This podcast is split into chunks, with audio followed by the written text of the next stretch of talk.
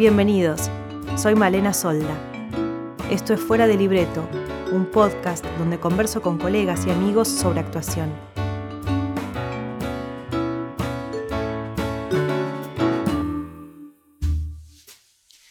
Marta Betoldi es guionista de programas de televisión como Ciegas Citas, Las Estrellas y más recientemente la serie de Netflix Eda. Pero Marta inició su carrera artística como actriz. Así nos conocimos, cuando las dos estábamos delante de cámara, en Montaña Rusa. Después volvimos a trabajar juntas en Teatro por la Identidad, cuando las dos actuamos en una obra escrita por ella, Contracciones. A partir de ahí, su carrera profesional dio un giro que no es muy común y dejó la actuación para dedicarse a la escritura de obras y guiones. Conversamos sobre esta decisión y la necesidad de reinventarse en un medio muy marcado por la apariencia física. Empezamos hablando de cómo los actores que trabajan en televisión tienen un techo que es muy difícil de romper, diferente para los hombres y para las mujeres, y donde el talento no cuenta mucho. Antes de empezar, una nota para los que les interesa la escritura de guion. Marta da talleres. Pueden encontrar más información en su cuenta Twitter, arroba Marta Betoldi. Yo te digo, y voy a ser muy cruel, la mujer es a los cincuenta y pico y el hombre es a los sesenta y pico y con todas excepciones sobreviven. Entonces lo demás sí, pues te encontrás con un normal, digamos, hay un, pero es un embudo. Estábamos hablando de eso, Marta. Genial que lo nombres. Sí, yo también tengo la sensación esa de que es una carrera con fecha de vencimiento y siempre pienso que voy a hacer cuando me salgan muchas arrugas y no me llamen. Es cruel, pero... ¿Te pones Botox? ¿Es una posibilidad? ¿O la segunda es empezar a buscar un plan B? ¿Eso fue lo que te pasó a vos? Sí, no, no estaba arrugada todavía. Eh, tanto. No, a mí me pasó, creo que a mí la carrera de actriz me costó más. Yo creo que cuando la carrera de actriz te viene más servida, eh, uno no, no, lo ve tan claro. O sea, cuando las cosas, la gente te llama, la gente te llama normalmente, yo fui una actriz de reparto, una supporting actress. Eh, y eso hasta un tiempo te funciona mucho y en algún momento empieza a mermar. Pero yo me acuerdo que a los 35 años, recién parida de mi primer hijo, estaba siendo la madre de Paola Kruma en una novela. Y dije, oh, oh, ¿qué me va a quedar dentro de muy poco? Y había pasado a ser muy rápido la amiga de la protagonista, muy rápido. Sí Digo, está bien, una madre joven que la había tenido de adolescente, ¿no? estoy exagerando un poco, pero yo no estaba muy dispuesta a lidiar contra las reglas del juego. No tenía ganas de vivir pendiente del Botox y de la delgadez extrema. Y mm, cuando además no la tenés de antes tan abundante, lo más probable es que sea mínima eh, pero a mí me costó mucho igual tomar esa decisión, ¿eh? porque yo tenía como un norte de yo voy a ser actriz y me, si me gano un peso va a ser como actriz y va a ser como actriz. Tenía como un mandato, un automandato de chica de eso. Y ahora digo, ¿cómo no lo hice antes? Y cuando pasás del otro lado decís no querés volver nunca más. Sí, me imagino. Es un camino que no tiene vuelta, es un camino de ir y no se vuelve más. Abriste muchas cosas que te quiero preguntar. Por ejemplo, ¿tomaste la decisión conscientemente de hacer el cambio o fue un proceso que, se fue dando? No, yo me acuerdo cuando se dio, estaba haciendo una obra de teatro llamada Segundas Partes y Son Buenas, con Silvia Bailé, Eduardo Blanco, Ernesto Claudio.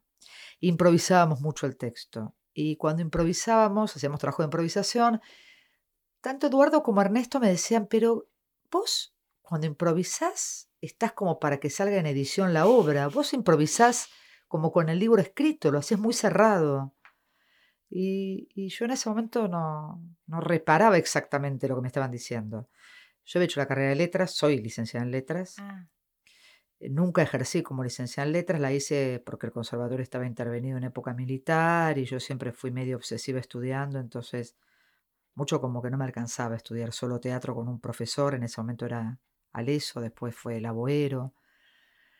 Y tenía como necesidad intelectual y en ese momento la carrera que más se acercaba era letras. No estaba ni ciencia de la comunicación, no había artes combinadas, bueno, y fue una carrera que a mí me gustó hacer. más allá que me tocó en pleno proceso, fue una carrera que a mí me gustó mucho y que nunca la ejercí. Tengo el título doblado en un placar arriba, nunca lo enmarqué. Y mucho tiempo después empecé a estudiar algunos talleres de dramaturgia con cartoon. Empecé a hacer talleres de guion con Milevich y Korowski. Pero no tenía definido qué iba a escribir. Y a mí la escritura se me despertó en Teatro por la Identidad. Sí. Bueno, ahora, ahora volvemos a eso, pero antes dijiste que no, no querrías volver nunca más. ¿Por qué no? Es dura la carrera del actor. ¿En qué te resultó dura vos? ¿O qué, qué, es lo que ves duro ahora yo a creo la distancia? Que, y sigo, yo sigo diciendo que soy actriz. ¿eh? No, no, creo que uno no deja de ser actriz. Yo escribo como actriz también. Creo que los actores somos altamente vulnerables, como cualquier artista, pero estamos demasiado expuestos a nuestra vulnerabilidad está expuesta, en primera instancia, a la elección de otro. Tenemos que ser elegidos permanentemente. Yo como autora también tengo que ser elegida, pero tengo la libertad de poder crear mis proyectos sin que me elijan. Como actriz, la autogestión, que yo la tuve mucho tiempo hacer proyecto de autogestión, es más dura y en general no te permite tanto vivir. Y la exigencia del medio se volvió como la evolución que va tener las cosas demasiado, para mi gusto, demasiado dura.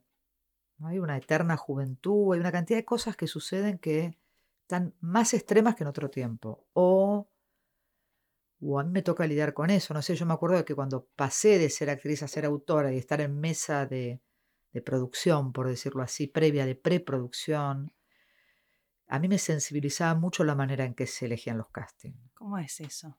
Terrible.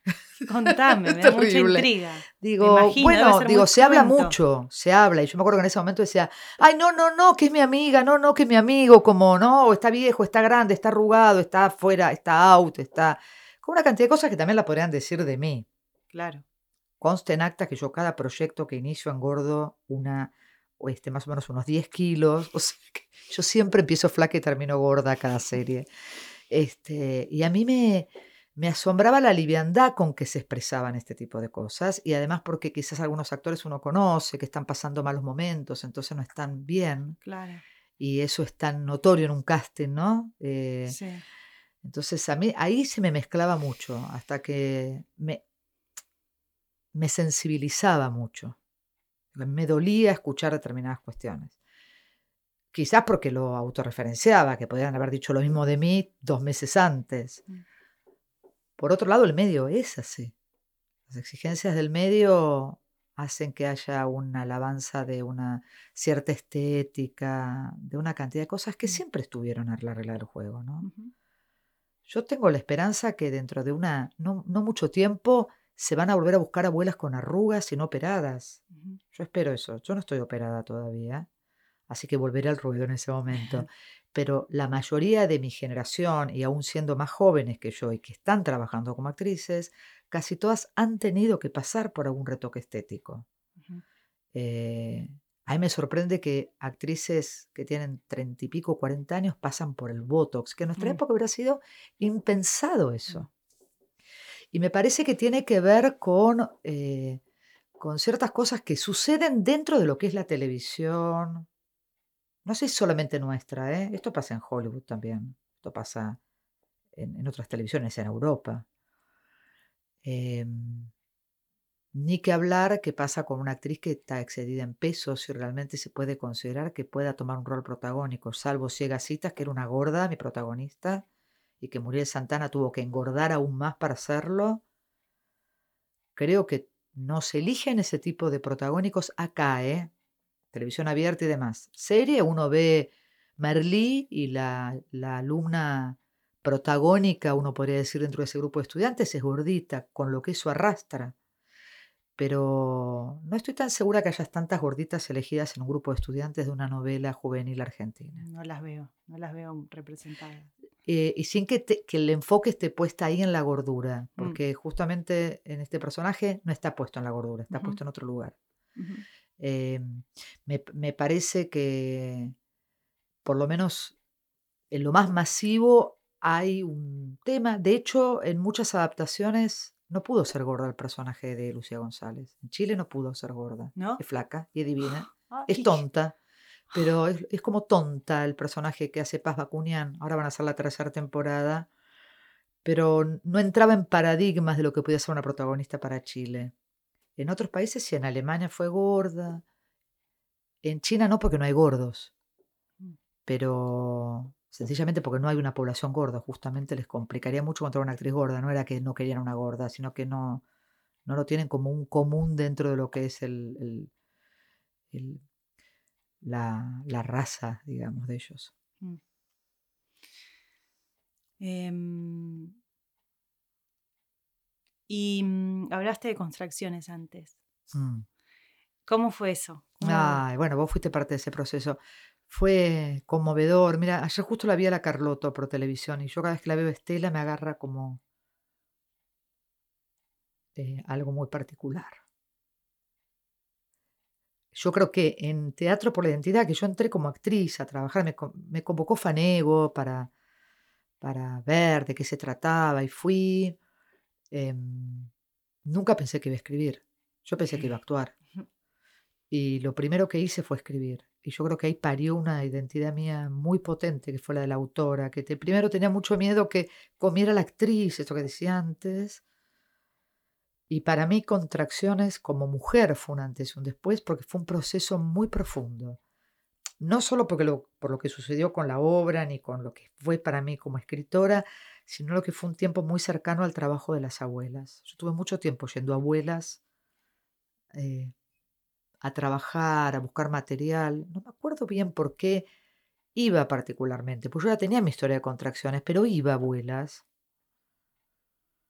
La idea de que hay un mucho. diario que deja una, una madre a, a su hija, eh, ¿esa fue una idea tuya o es, es algo que sucedió en, en un caso No, de, de- yo me basé en el caso de Juliana García, con la que todavía tengo contacto.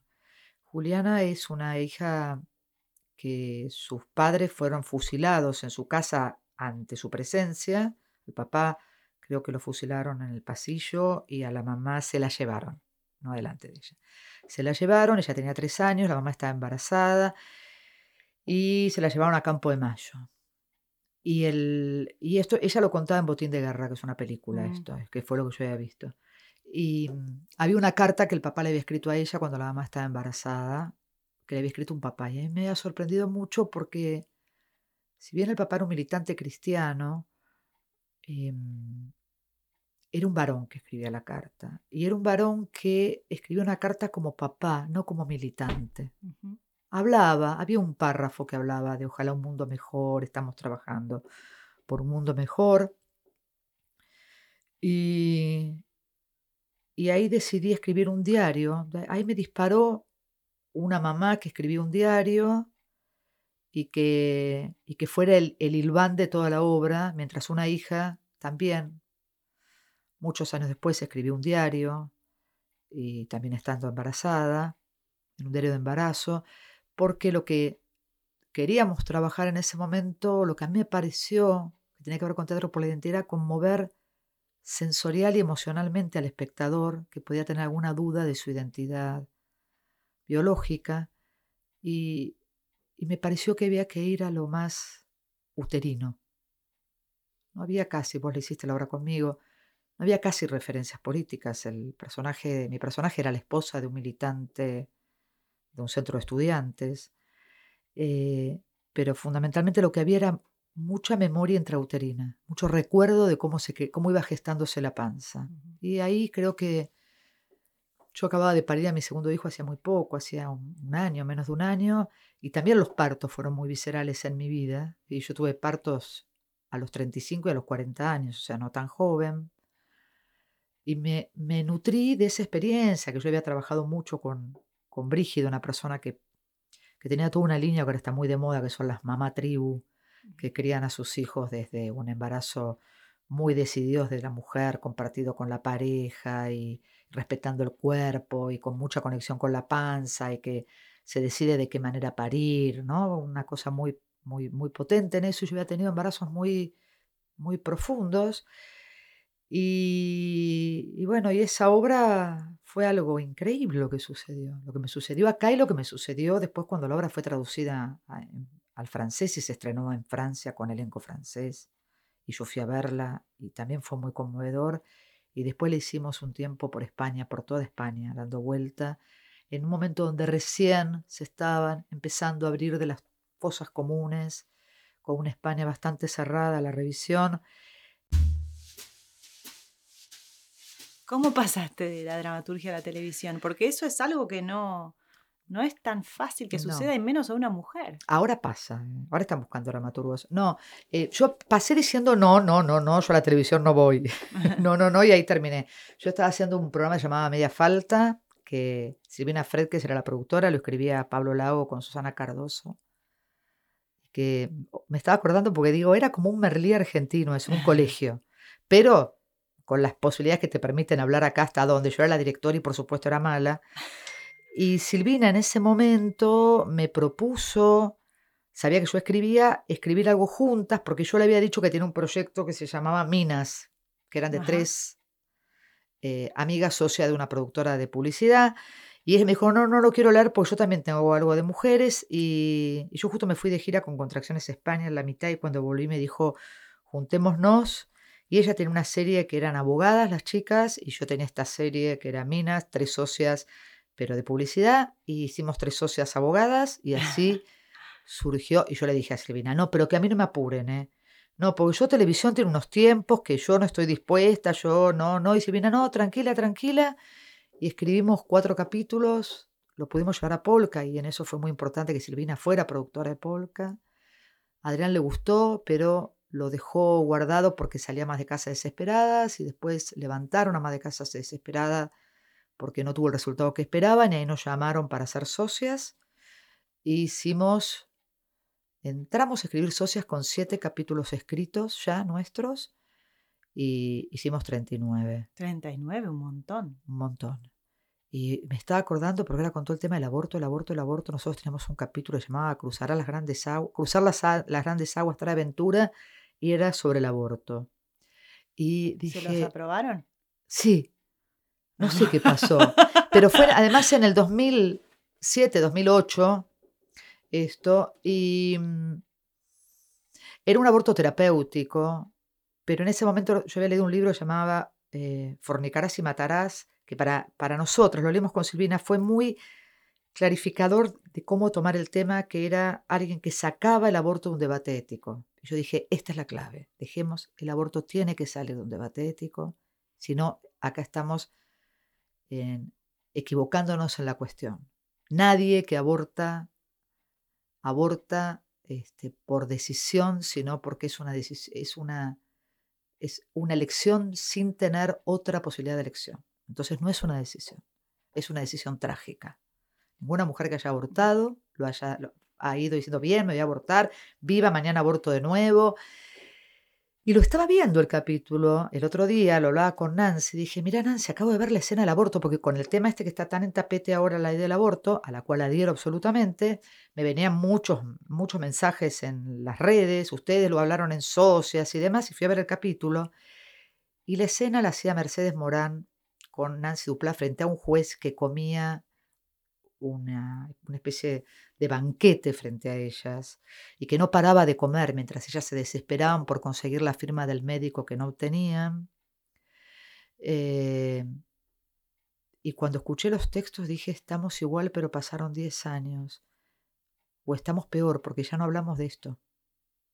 Ya a veces no se puede hablar de esto en televisión. En televisión, claro, por eso te pregunté si te lo habían aprobado. Sí, y salió, ¿eh? Capítulo 5. Capítulo 5. Eh, y me alegro, me alegro mucho de, de, Socia fue un programa que nosotros amamos mucho. Eh, todas, digo, Silvina, la, la, productora Paula Aranica, las actrices, digo, fue un programa así muy particular porque era mujeres, y así la elegimos, que tenían que desarrollar una profesión netamente masculina. En un mundo donde la justicia es una mujer con ojos cerrados, las mujeres imparten justicia desde un lugar totalmente diferente al hombre. Y siempre les ganaba el campo emocional a, ellas. Y lo que nosotros hacíamos con cada capítulo era que el tema que se tocaba les rebotaba en una historia personal. Y en este caso, Mercedes Morán había tenido un aborto con su pareja porque había decidido no, no cortar su carrera universitaria. y se reencontraba con esta pareja y ella no se arrepentía de esta decisión. Esto era lo novedoso, porque el aborto terapéutico, digamos que todavía está aprobado. Digo, está aprobado porque después no lo firma ningún médico. Este era el problema que, teníamos y que sigue existiendo. Mm. Cuando se necesitan las tres firmas del médico para decir que una mujer corre riesgo de vida y hay que abortar, no se consiguen tan fáciles eh, las firmas de los médicos. Entonces, em,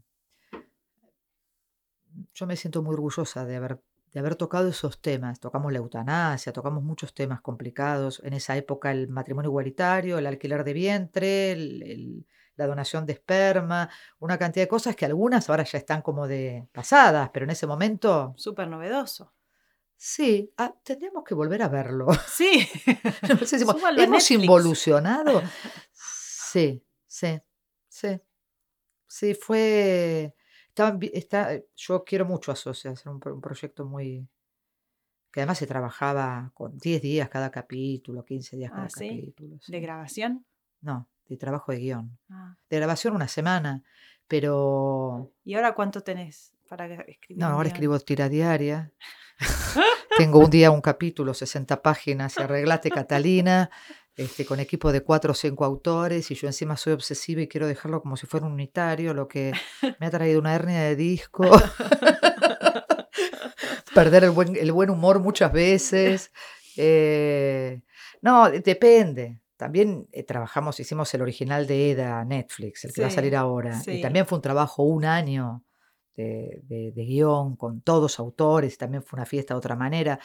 Ahí depende la plataforma que te toque trabajar, pero la realidad es que la mayoría de los autores, eh, nuestra salida laboral más inmediata es la televisión diaria, porque a los productores no, no le rinde el unitario. ¿Y cómo hiciste para adaptarte al formato de tira diaria? Yo tenía mucha tira diaria en el cuerpo como actriz. Eh, yo hice todo en tira. Yo hice mucho culebrón en tira. Yo hice La extraña dama 2. Era de la época de allá, de Crucillat.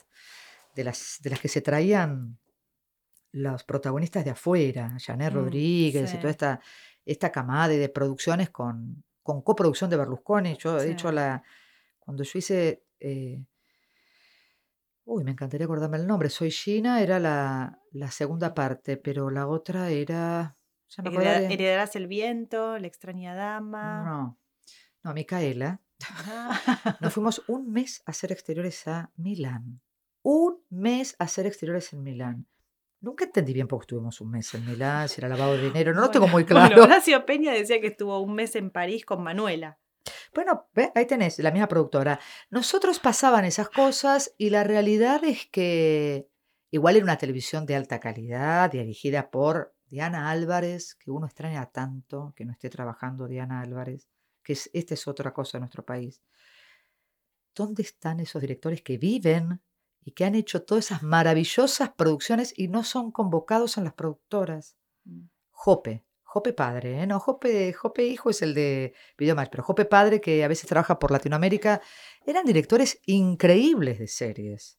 Mm. Y se hacían las series como películas. Yo digo, dentro de lo que era la producción, todas esas épocas que se, se hacían la época de Romay y demás, y de Crucillat, era una instalación de época, si teníamos ropa de época, con autos de época, se vendía al mundo. Argentina estaba muy bien posicionada en la venta de novelas. Los brasileros venían a aprender de nosotros cómo escribir teleteatro. Y bueno, y llegó un momento en que esto cambió. Perdimos el mercado. ¿Y por qué pasó eso? Yo creo que hay una realización bastante más endeble de lo que se hace. No pasamos, la, no pasamos control de calidad. Mm.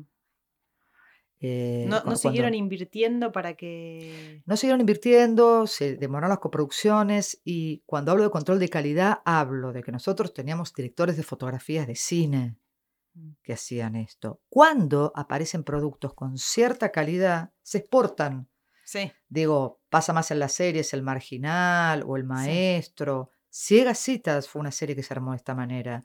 Se armó con coproducción extranjera, se armó con un director como Taratuto, como un director integral, con toda gente de cine armando decorados, con un elenco, y voy a decir entre comillas, poco comercial, eh, pero de muy buen nivel actoral, y Ciegas Citas se exportó a 43 países.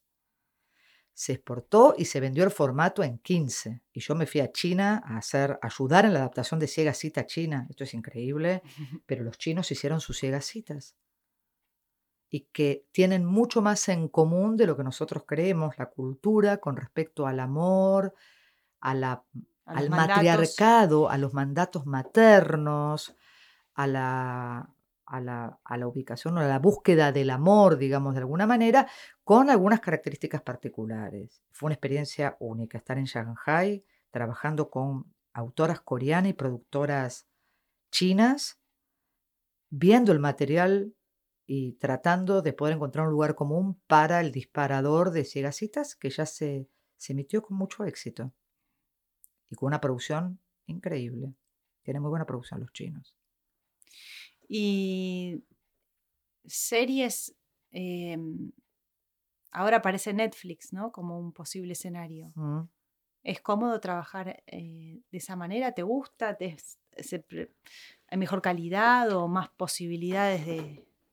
Hay plata, en primera instancia. O sea, no contás con ningún condicionamiento de producción. Y cuando digo esto es la gente no tiene idea de qué manera se trabaja un guion, pero nosotros, los que trabajamos en series, lo sabemos, que es, no hay exteriores nocturnos, no se pueden hacer más de 10 exteriores por, por capítulo o 6 exteriores según los días y tiene que coincidir parte del elenco que vaya.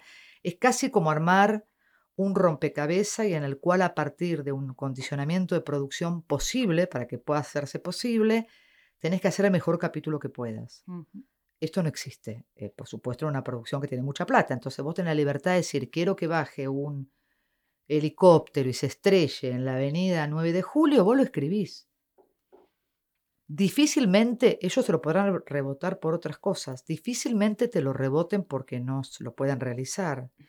Y eso tiene pro y tiene contra. Primero porque uno se da cuenta que el estar acotado te da un marco. Y esto es como, uy, puedo hacer lo que quiero. Entonces es como un chico que se le fueron los límites. Entonces primero empezás a rebotar, ¿no? A decir, ay, soy libre, soy libre, soy libre. Y, que, es que estás muy acostumbrado a trabajar en algo como enmarcado. Yo no sé si es mejor o es peor. Yo no, no quiero decir que todo Netflix sea bueno. Yo he visto cosas en Netflix que son un desastre y son originales de Netflix. Mm. Y he visto cosas que no, digo para son de acá maravilloso. Si, vos te gustó, si vos te sentiste cómoda. A mí me gusta, yo, yo soy medio pasional con lo que hago, entonces como, si a mí no me gusta lo que escribo, no lo puedo escribir. Entonces tengo que encontrarle la vuelta. Yo no mm. puedo decir que es mejor Eda de Netflix que Estrellas de Polka. Porque yo lo escribí con la misma pasión, sabiendo que para qué mercado y en qué público y en qué target. Pero si a mí no me gustara Estrella, yo dejaría de escribirlo. De hecho, yo dejé de escribir formatos que yo no me sentía cómodo. O sea, eso es una cosa que no pude vencer. Si yo no me creo lo que escribo, mm. si me parece una porquería, digo, diciendo, no, yo esto la verdad, no le encuentro la vuelta. Yo tengo que pensar que yo podría mirarlo. Aunque sea un público, como dice Esperanza, que era para gente más chica, pero que yo digo, bueno, pero yo con mis hijos de seis hubiera visto esto. Dentro de las posibilidades, a veces uno trabaja con productores de contenido y con productores generales como es Adrián, que también te bajan pautas, que siempre no podés compartirlas siempre, a veces o no. Con el tiempo te vas conociendo y, se va adecuando, pero en general, eh, yo no puedo decir, por ejemplo, en Polka trabajé mal o no me dieron libertad o no me sentí cómoda o y en Netflix me sentí bárbaro. O sea, creo que tiene que ver con dos estructuras muy distintas y todo es bárbaro. Sí. Sí me gustaría trabajar con más tiempo. Lo único que me, me gustó mucho de Netflix es trabajar con tiempo y trabajar con autores, todos, cabezas, pares, todos primeros autores, como todos los autores aportando brainstorming. No había un escalafón como tenemos nosotros, autor, cabeza, escaletista, dialoguista. Entonces es como una especie de escalera donde esto era como todos aportando eh, y, eso también potencia de alguna manera el producto. Eh, yo Citas, en cierta forma también lo trabajé así, lo trabajé como con grupo de autores más autores, todos, no con dialoguistas y ese esquema.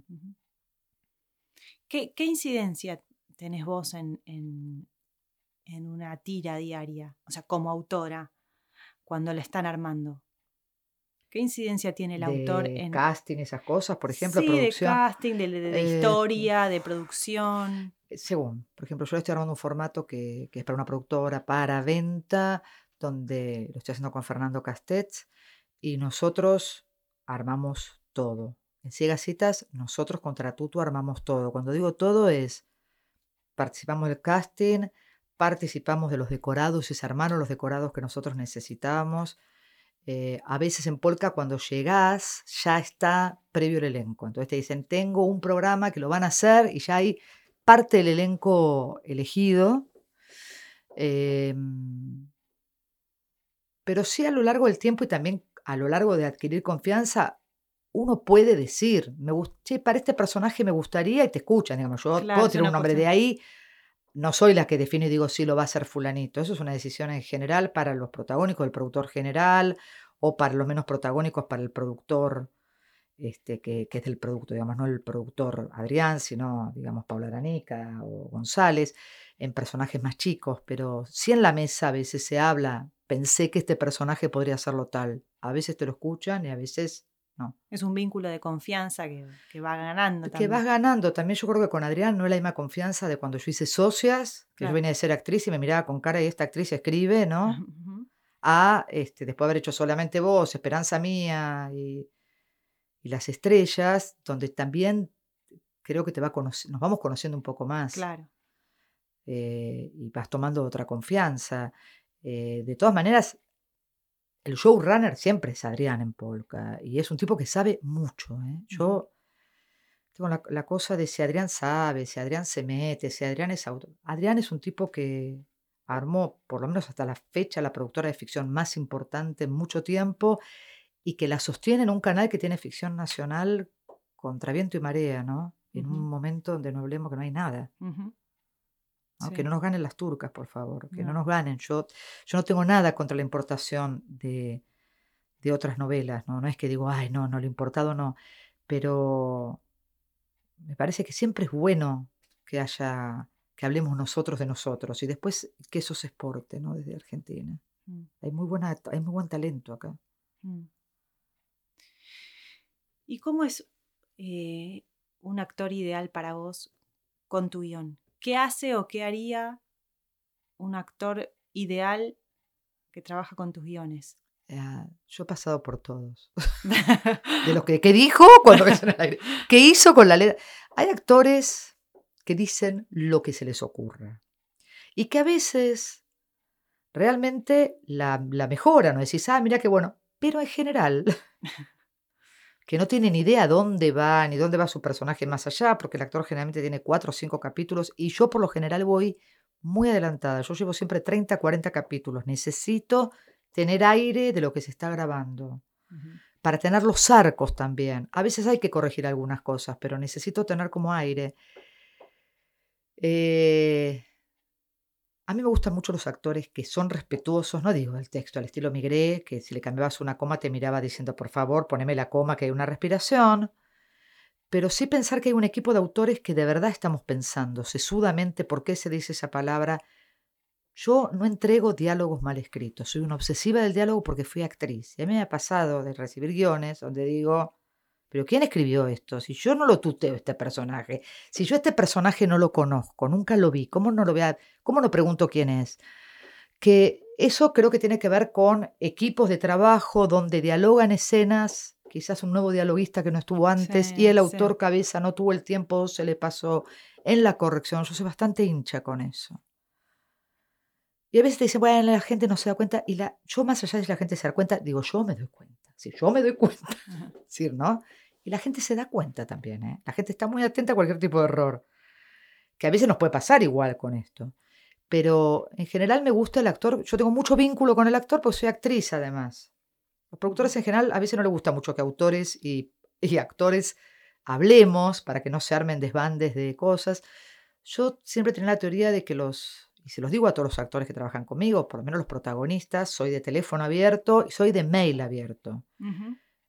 Yo creo que después de cierta cantidad de tiempo, el actor sabe mucho del personaje, casi tanto como el autor. Entonces, si lográs trabajar en complicidad se potencia. Sí. Nosotros, y yo se lo digo a todo el equipo siempre, en general soy autor, autora cabeza, miren el programa y vean lo que algún actor puede ponerle al personaje que nos pueda servir. Y muchas veces sirve.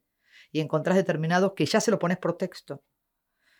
Y muchas veces, a mí me pasó mucho ahora, bueno, las estrellas todas me llamaban o me decían o pensaban aportes que quizás el aporte del actor tiene que ver con su mundo Mm. y se ve como si fuera el planeta donde todos los otros giran alrededor de él y uno como autor tiene varios planetas que giran alrededor de varios planetas, entonces tenés que hacer como una especie de sincronicidad para mantener el protagonismo de los personajes, que a veces lo ganan por, por fuerza las historias, ¿no? Nosotros nos pasó con Flosmin, que fue una historia que ganó cuerpo de una manera impresionante frente a todas las historias de amor, que fue una historia lésbica, que a nosotros mismos nos sorprendió, para los que nos insultaban y para los que nos este, agradecían.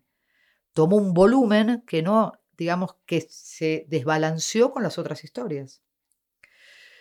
Y bueno, tuvimos que tener como la cintura para balancearla también, para que no se comiera el programa, porque no era Claro. las eh, Flosmin y las estrellas, y eso pasa, y cuando pasa, pasa. Y pasa por un montón de cosas. En ese caso creo que pasa porque había mucha necesidad social de que apareciera una protagonista de estas características, que el tema se había tocado, pero en segundas líneas, no en líneas protagónicas, eh, que las actrices estaban muy bien, pero las otras actrices también estaban muy bien. Yo creo que estaba tan bien escrito la historia de ellas como otros.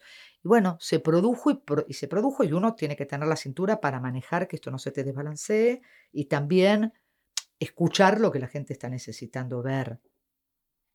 Las redes sociales es un público presente, vos lo sabrás. Sí, como tener al público en la sala. Es increíble. es buenísimo. Para bien y para mal, se vuelven fans, te quieren quemar la casa, te amenazan, también te mandan bombones.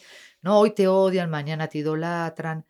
De todas maneras, para, nos, para mí, esta espectáculo, especialmente las estrellas, tuvimos tanta devolución de gente por el Tourette y por la cuestión lésbica, de agradecimiento, que también era como una caricia al cuore eso. De madres, madres que habían aceptado a sus hijas lesbianas y que estaban distanciadas y que no las dejaban entrar a la casa con sus nuevas parejas y que nos mandaban fotos en la Navidad para decir, recuperé una hija y tengo una segunda hija. Y a mí me llenaba, y me mandaban bombones y digo, no me mandes bombones. Con esa foto ya, ya es el mejor premio que me podés dar. Eh, o gente que tenía Tourette, que, ta- que también decía gracias porque ahora la gente me dice, tenés lo que tiene Flor. Y ya no se ríen. Bueno, esas cosas. Mm. Y esas fueron cosas que se le ocurrió a Adrián, ¿eh? no fueron cosas que se nos ocurrieron a nosotros. Nosotros teníamos mucho miedo con el Tourette y creo que fue un acierto tomar un- una protagonista con Tourette. Y, y no solo con Tourette, sino con su problema de insultar, que Mm. era lo, lo- lo más potente. Em, cuando hablábamos de montaña rusa, no- nos llamaba la atención. Para mí fue más natural porque lo tengo naturalizado, pero pensándolo es un poco impresionante. El hecho de que vos hacías un personaje y si no me equivoco, eh, de un día para el otro vos comunicaste que estabas embarazada y te cambiaron por otra actriz. ¿Esto No, fue no, no, así? no. ¿Cómo, que- cómo fue? No, no fue ¿Por así. qué Yo, comuni- digamos, eh, yo me quedé embarazada casi como a los tres meses de empezar montaña rusa y seguí trabajando y nadie me iba a echar. ¿eh? Que mi Ah. personaje está embarazado. Solo Ah, que a mí me agarró algo muy particular con el embarazo. Yo, ¿te acuerdas que vomitaba mucho? Vomitaba todo el no me acuerdo. Me agarró una necesidad de parar. Y no, eh, no, no pasar mis últimos, pues yo me fui en el último trimestre de embarazo. Lo que pasa es que yo era tan flaquita, no era tan joven, era tan flaquita, pesaba 50 kilos y, este, o sea, me embaracé con 50 kilos y terminé mi primer embarazo con 60 kilos. Eh, y creo que esa, en esa fecha debe pesar 55. Era tan flaquita que no se me notaba mucho la panza. Y yo decidí irme, cosa que no fue muy bien tomado en el canal. Me castigaron como un año, no me llamaron y me reemplazó otra actriz. Ah, Pero de estas hay, ¿eh? Eh, ¿De qué? de que una actriz se va por cualquier motivo y aparece otra con otra cara con alguna excusa.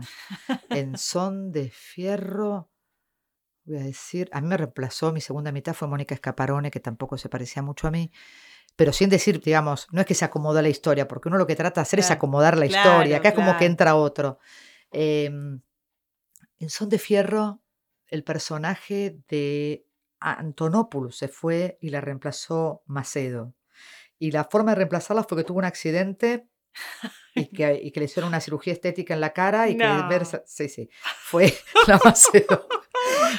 Estas cosas pueden pasar. Este, yo igual digo, trataría desde lo autoral, sin criticar a ningún autor, de una excusa un poco más. Este, pero pasan estas cosas. Bueno, creo que había alguna anécdota de un actor que no sé qué había hecho y que el productor se enojó y entonces tuvo un accidente y se lo veía todo enyesado. En una cama en el hospital todo Ah. enyesado, entonces abajo había otro actor que no era el que la Yo había he contratado. escuchado a un productor que no voy a dar el nombre gritando. De ahora en más va a ser de mala, como si, porque la actriz había tenido un problema, como si hacer de malo fuera un castigo para el Claro. actor. Se te ve como con mucha soltura pasando de una cosa a la otra, de la dramaturgia a la tira, de la tira a Netflix, de Netflix a armar un, un seminario, como que te podés mover con una soltura que no es habitual en el medio, ver a alguien que se pueda desenvolver y fluir de una cosa a la otra. Yo creo que tiene que ver con mis raíces de estudio. Yo soy licenciada en letras. Estudié 15 años de actuación, con todo tipo de docente. Digo, mi gran formador fue Aleso, Fernández, Labuero, pero he pasado por distintas escuelas. Eh, estudié guion con profesores locales y con profesores que venían a dar talleres acá o en Latinoamérica, como Trubio, Maquis, que son profesores que hacen script doctor en Hollywood, que mucho no me servían para la aplicación de acá, para el Mm. método acá, pero sí me despertaban alguna inquietud distinta, eh, pero tuve como mucha inquietud de formarme. Por otro lado, hice dramaturgia, hice la carrera de dramaturga con, en el EMAD, de grande, a los 42 años. Eso me dio también una cierta modernidad, porque yo tenía compañeros que tenían 20 y yo tenía 42. Entonces, si bien yo tengo 58, tengo una formación de dramaturgia moderna, con características de mi generación también. Eh, me parece que eso también me dio como el, el poder pasar. Y creo que también es, en ese grado soy bastante flexible, como que no hay nada, no tengo preconcepto de decir una tira es menor que Netflix o el teatro es mucho más importante que, que el televisión. Hice radio, hice un programa de radio, hice un programa de radio llamado Recalculando, y que eran historias de vida que habían tenido un punto de giro. Y también era un, era un programa de radio con cabeza autoral, que era casi como curiosear el punto de giro del, un punto de giro de 180 grados en la vida de un ser humano. Y que cuando yo inicio casi todos mis proyectos, lo primero que hago yo al iniciar un personaje es patearle las rodillas y dejarlo acostado. ¿Qué quiere decir eso? Yo escribo antihéroes, yo no escribo héroes. Aunque las veas muy lindas, las estrellas eran todas preciosas, eran todas unas pobres niñas, partidas a la mitad, todas. Mm. Arrancan, digo, cuando digo le pateo las rodillas es que yo no las tengo en, el- en la cima cuando arrancan. Y muchas veces cuando las hago crecer a que logren lo que quieren lograr, eh, las vuelvo a acostar. Porque me parece que ese es el camino para lograr la empatía con el público, el acompañar a un personaje empáticamente a que supere obstáculos. Mm.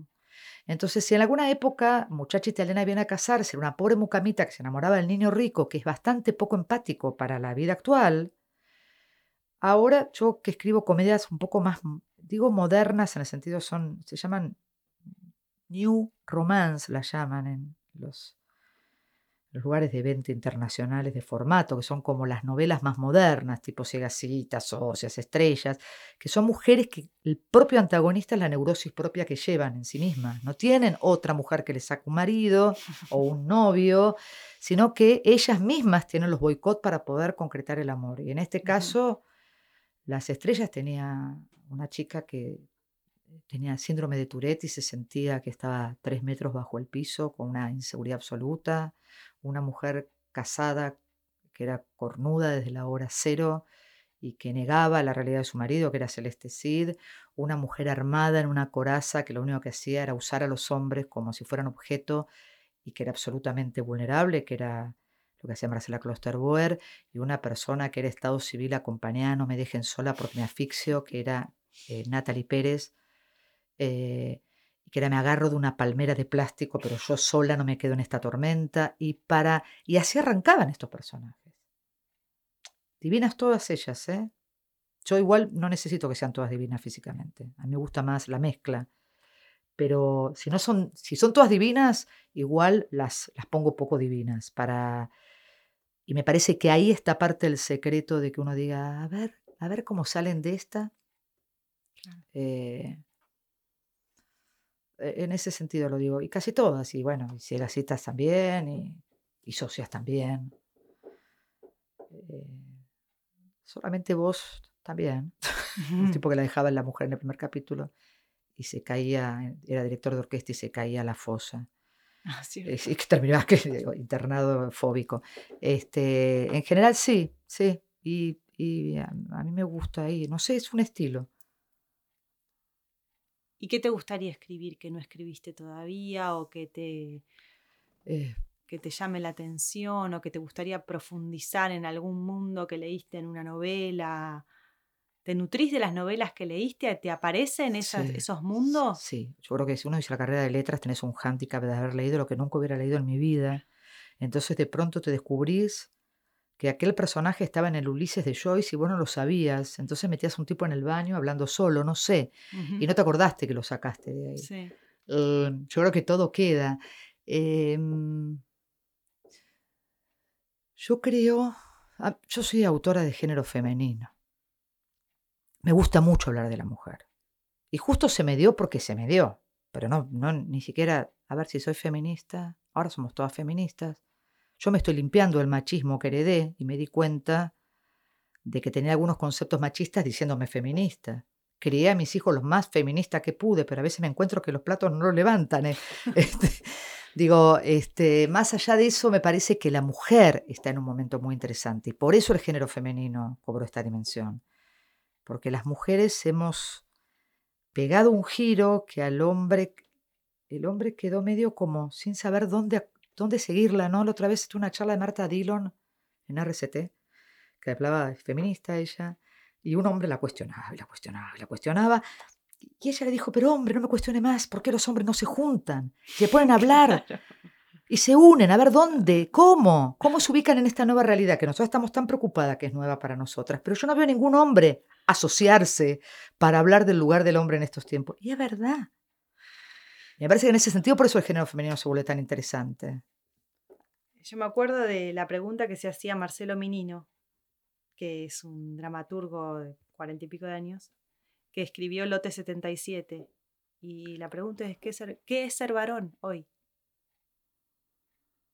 Eh, Estaba buenísimo. Y él se la formulaba y ponía tres varones a interactuar. ¿La viste? no, no, me acordaba de algo que estoy viendo Merlí, es una serie que yo no vi. ¿Vos la viste Merlí? No, no la vi todavía. Bueno, yo recomiendo que vean Merlí. Merlí es una serie que habla, pone el foco en la educación, fundamentalmente es un profesor de filosofía, tiene una muy buena construcción de guion porque cada premisa de cada capítulo es de un, desde el punto de vista de un filósofo y lo que sostiene un filósofo, y eso le traspasa a todos los personajes. Con adolescentes, adolescentes reales, cosa que a mí me encantaría. Eso es una cosa que a mí me gustaría mucho escribir Para una serie para adolescentes y adultos donde se habla de los adolescentes y tomándolos no como idiotas. O sea, no que la, lo peor que pueden hacer es fumar un cigarrillo en el baño. Pasan cosas mucho peores y mucho más complicadas en la adolescencia que fumar un cigarrillo en el baño. Y me parece que eso, sí, en muchos países, Rita es una expresión, es una serie dinamarquesa también que habla de la educación, pero que tiene como este mundo que a mí se me vuelve muy interesante porque el mundo, yo que tengo hijos de esta edad, de 18, 19, 20 años, está tan rico de conflictos. Están con tantas situaciones nuevas, las relaciones mucho más líquidas que tienen esos personajes, donde está mucho menos dividido lo que es lo femenino y lo masculino, la bisexualidad está mucho más transitada de una manera distinta, Mm. eh, los cuestionamientos pasan de otro lugar. Eh, y a veces cuando uno ve eh, a mí me ha tocado participar de esto y he tenido que escribir cosas, pero en función como si los chicos de 17 tuvieran 5 o 7. A mí me encantaría que algún canal de TV abierta, no de serie, quisiera escribir algo vinculado con el mundo de los adultos y los adolescentes de escuelas eh, nocturnas o escuelas públicas o escuelas con repitentes o escuelas con lo que realmente pasa en las escuelas. Y porque además creo que tenemos una deuda con la educación y que nos venía muy bien, muy bien desde el contenido tirarle un bochín ahí, mm. en cuanto que yo siento que la educación quedó muy lejos de la generación de nuestros hijos y que siguen estudiando igual que como estudiamos nosotros, algunos colegios más progres que otros, pero que en esencia no ha tenido el gran cambio que sufrieron los chicos. Y los chicos padecen mucho la educación y los padres padecemos mucho la educación con, con chicos que se llevan siete materias, ocho materias, no les interesa el colegio, no le encuentran la vuelta. Y dijiste, ¿qué me gustaría? Me gustaría eso en este momento. Esto fue Fuera de Libreto, un podcast sobre actuación. Los invitamos a seguir conectados en nuestra página fuera de libreto.com, donde pueden encontrar varios links con información adicional sobre nuestros invitados. Si quieren comunicarse con nosotros, pueden dejar sus comentarios ahí o escribirnos a hola Para no perderse ningún episodio, no se olviden de suscribirse en iTunes, Stitcher o en la app en la que escuchan podcast. También nos encuentran en Twitter, Facebook e Instagram.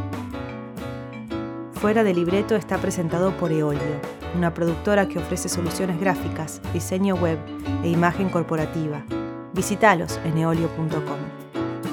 Soy Malena Solda. Fuera de Libreto está producido por Florencia Flores y editado por Analía Lavín. La música original y la operación técnica es de Mario Guso y las fotografías de Alejandra López. Fuera de libreto cuenta con el apoyo del régimen de promoción cultural mecenazgo del Ministerio de Cultura de la Ciudad de Buenos Aires.